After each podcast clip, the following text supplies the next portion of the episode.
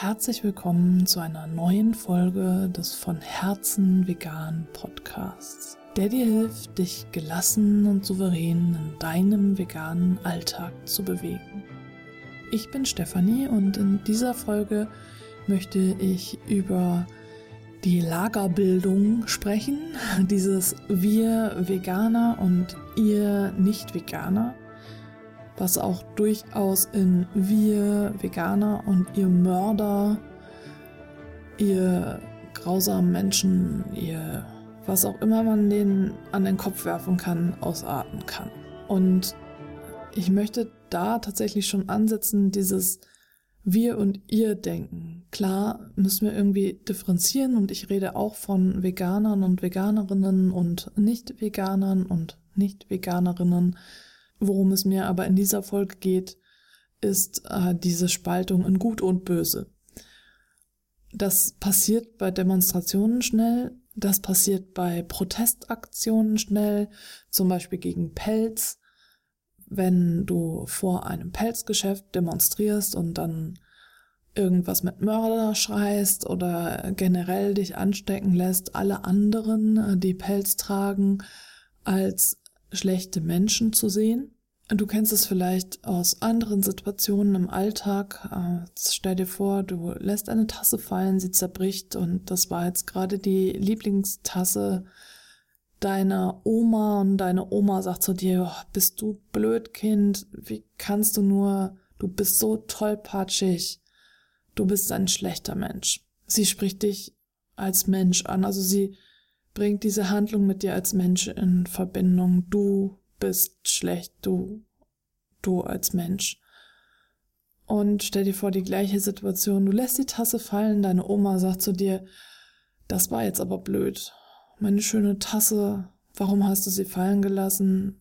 Damit spricht sie über die Handlung und nicht über dich als Mensch, sondern über deine Handlung. Deine Handlung war blöd. Du hast die Tasse fallen lassen. Ja, du hast es wahrscheinlich nicht extra gemacht, aber es war blöd, dass du sie hast fallen lassen. Aber das macht dich als Menschen nicht zu einem schlechten Menschen, weil du die Tasse fallen gelassen hast, sondern die Handlung war das Problem.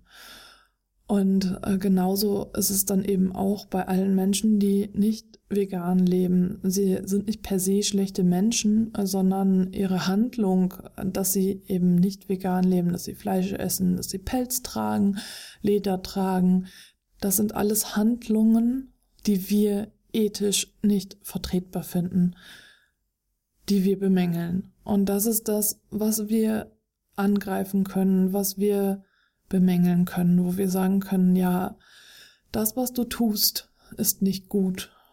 Aber es sagt nichts über dich als Mensch aus. Du kannst trotzdem ein guter Mensch sein, aber schlecht handeln. Aus den verschiedensten Gründen.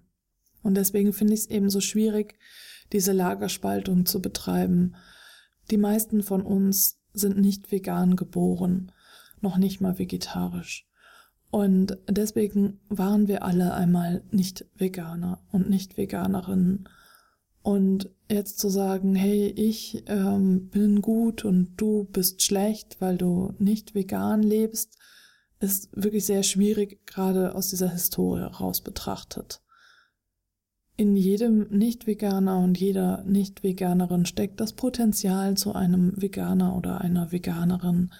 Und wenn ich diese Menschen beschimpfe und sie als Mörder und schlechte Menschen darstelle, dann verringere ich dieses Potenzial.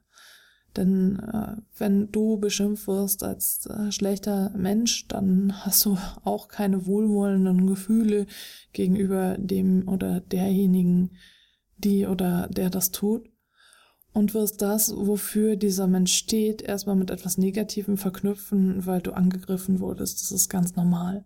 Ich möchte nicht sanktionieren, was Nicht-Veganer und Nicht-Veganerinnen bewusst tun. Das möchte ich auf keinen Fall. Wir leben nur leider in einem System, wo es normal ist, nicht vegan zu leben und wo es einer besonderen Anstrengung bedarf, vegan zu leben und dabei auch zu bleiben und dazu zu stehen. Es wird immer einfacher, es wird immer leichter auf jeden Fall. Dennoch ist es immer noch eine Anstrengung und auch gerade eine Anstrengung, sozial zu bestehen. Wir sind soziale Wesen, wir wollen miteinander kommunizieren, wir brauchen die Gruppe, um zu überleben.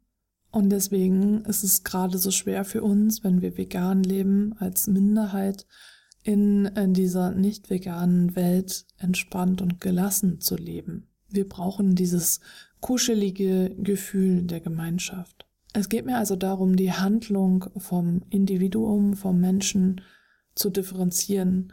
Und wenn dir diese Trennung von Individuum und Handlung, von Mensch und Handlung bekannt vorkommt, dann hast du vielleicht Kinder und kennst es daher, dass du deinem Kind nicht sagst, hey, du nervst, sondern du, was du da gerade gemacht hast, das finde ich nicht gut. Das finde ich nicht okay. Und nicht du bist nicht okay, sondern deine Handlung ist nicht okay. Und genau so kannst du einem Nicht-Veganer auch sagen, hey, ich finde deine Handlung nicht okay, ich finde das, was du tust, nicht okay. Ich finde es nicht gut, dass du das Tierleid billigst. Ich finde es nicht gut, dass du den Pelz trägst.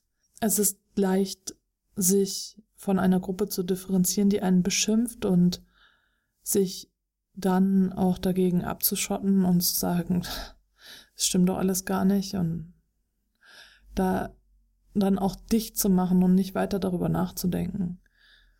Wenn ich aber sage, hey du, was du tust, das finde ich nicht gut, dann ist es zumindest eine Handreichung, darüber nachzudenken und zu sagen, hey, ja, stimmt, hm, wie könnte ich es denn anders machen?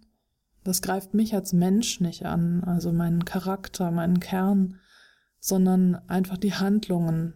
Denn wir Menschen machen Fehler. Wir sind menschlich, wir sind nicht perfekt. Und da ist es ganz normal, dass unsere Handlungen nicht jedem gefallen, dass sie Kanten und Ecken haben und äh, vielleicht bei dem einen oder anderen für Missfallen sorgen. Und das ist ganz normal. Wir können es nicht jedem recht machen. Wir können nicht von jedem geliebt werden. Das ist ganz normal. Wenn du das anstrebst, wirst du unglücklich enden. Auf jeden Fall. Aber wir sind denkende, reflektierende, reflektierte Wesen und wir können über unsere Handlungen nachdenken und sie auch anpassen und ändern. Und das vielleicht eben auch auf einer friedlicheren Basis als hey du Mörder und du radikale Veganerin.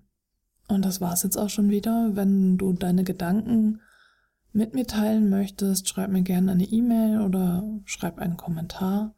Ich freue mich auch immer über weitere iTunes-Bewertungen, denn nur dadurch kann der Podcast in den Charts steigen und besser gefunden werden. Und dann freue ich mich auch, wenn du beim nächsten Mal wieder mit dabei bist.